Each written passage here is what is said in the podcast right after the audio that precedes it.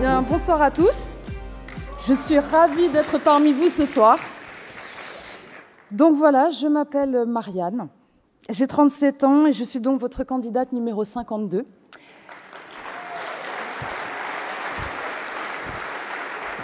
Et, euh, et à ce titre, je tiens euh, à remercier notre président, M. Asselineau.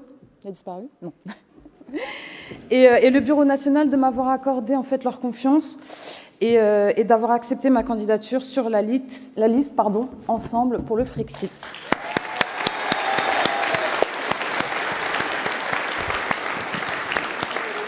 Alors, en dehors des présidentielles, je ne m'intéressais pas vraiment au sort euh, politique de la France. Je tentais de voter euh, ce qu'on pourrait dire pour les moins pires, avec une tendance à gauche comme le cœur.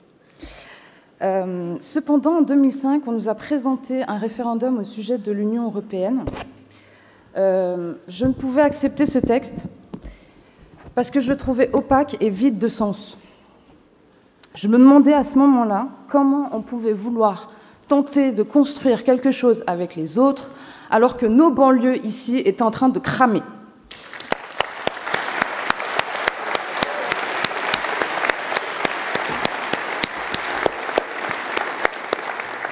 Les années suivantes furent pour moi un véritable désert politique, jusqu'en 2017, pardon, où mon meilleur ami Mohamed, qui est dans la salle ce soir, euh, me parle de Frexit et du site upr.fr.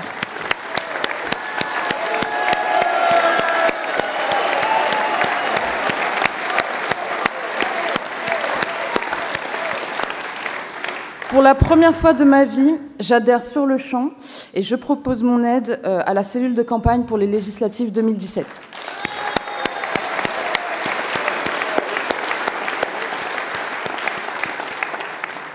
Mais en réalité, j'ai baigné très très tôt dans, la politique. J'avais 9 ans quand ma famille suivait de très près euh, la fin du conflit au Cambodge au début des années 90. Donc je rappelle, pour ceux qui ne savent peut-être pas, que le Cambodge est un ancien protectorat français. Et euh, je me souviens de ces soirées interminables où chacun exposait son avis, ses, ses, craintes, ses espoirs de reconstruction pour ce pays. ONU, casque bleu, ministère des Affaires étrangères, négociations, communistes, royalistes, voilà les mots que j'entendais depuis ma plus tendre enfance. La mobilisation de tous les Cambodgiens de par le monde était primordiale pour une seule chose, le retour à la stabilité de ce pays. Tous refaisaient non pas le monde, mais refaisaient leur pays. Mais ce n'était pas sans accro, pardon. Mes parents eux-mêmes étaient dans des partis politiques différents. Alors une question était à ce moment-là, une de mes questions, pardon, était à ce moment-là, pourquoi vous n'êtes pas d'accord alors que vous êtes tous réunis ce soir? Car vraiment, d'aucuns n'étaient d'accord, mais tous œuvraient dans le même sens. La réponse était simple, on s'en fout de nos avis. On doit d'abord reconstruire ce qui a été détruit. On a une, obligation de résultat, on n'a pas une obligation d'être d'accord.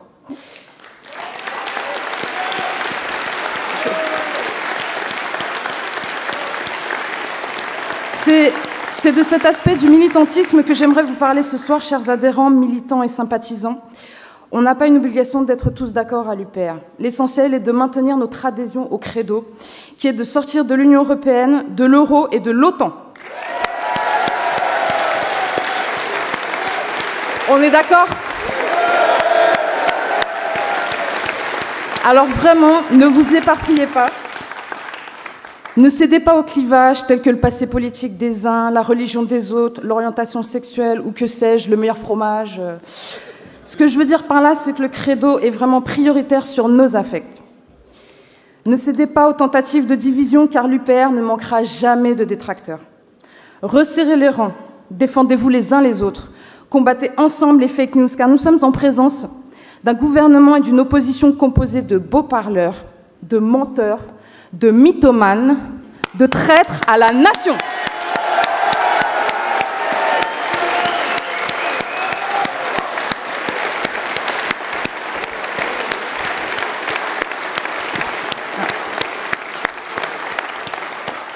taxés d'extrême droite, nous sommes de plus complotistes, racistes, sionistes, populistes. J'ai presque envie de dire bienvenue en France. Et oui, car euh, on rassemble large à l'UPR. J'ai d'ailleurs rencontré des gens formidables que je voudrais remercier. Adrien, Rémi, Arnaud, Fabien, Sylvain, Catherine, Benjamin, Romain, Jean-Baptiste, Nicolas, Alexandre, Olivier, Mathieu, Jean-Baptiste Baron également, Richard Feifel et je dois sûrement en oublier, mais surtout je suis fascinée par le courage et la conviction qui animent chacun d'entre eux.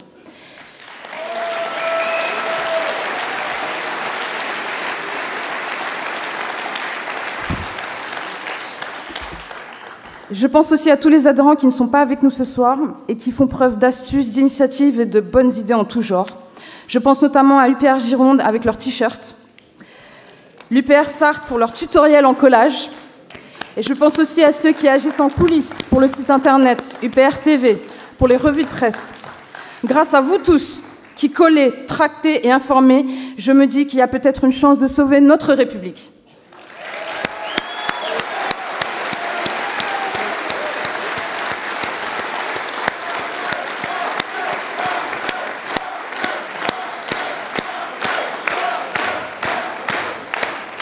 La République, pour moi, c'est ce qui se définit comme un idéal de cohésion et de solidarité nationale posé sur un régime démocratique. Ce régime pour, lequel nous nous battons à l'UPR ne peut s'exercer que dans le cadre de l'État-nation. En nous privant de plus en plus de notre souveraineté, l'UE assassine purement et simplement notre République.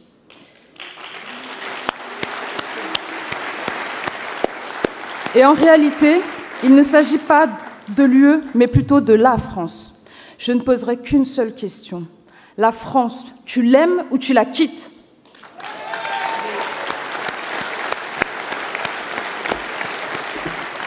Donc si comme moi, vous aimez la France, si vous souffrez de l'avoir détruite, démantelée, alors maintenez le cap, ensemble pour le Frexit. Pour finir, je vais vous citer un extrait d'un film de Mathieu Kassovitz de 1995 qui s'appelle La haine. C'est l'histoire d'une société qui tombe et qui, au fur et à mesure de sa chute, se répète sans cesse. Jusqu'ici, tout va bien. Jusqu'ici, tout va bien. Jusqu'ici, tout va bien. L'important, ce n'est pas la chute, c'est l'atterrissage. Je ne sais pas vous, mais moi, ça fait longtemps que j'ai atterri et je ne reconnais plus mon pays. Alors, comme l'a très bien dit ma colistière Julia Vincenzi, Frexit et vite.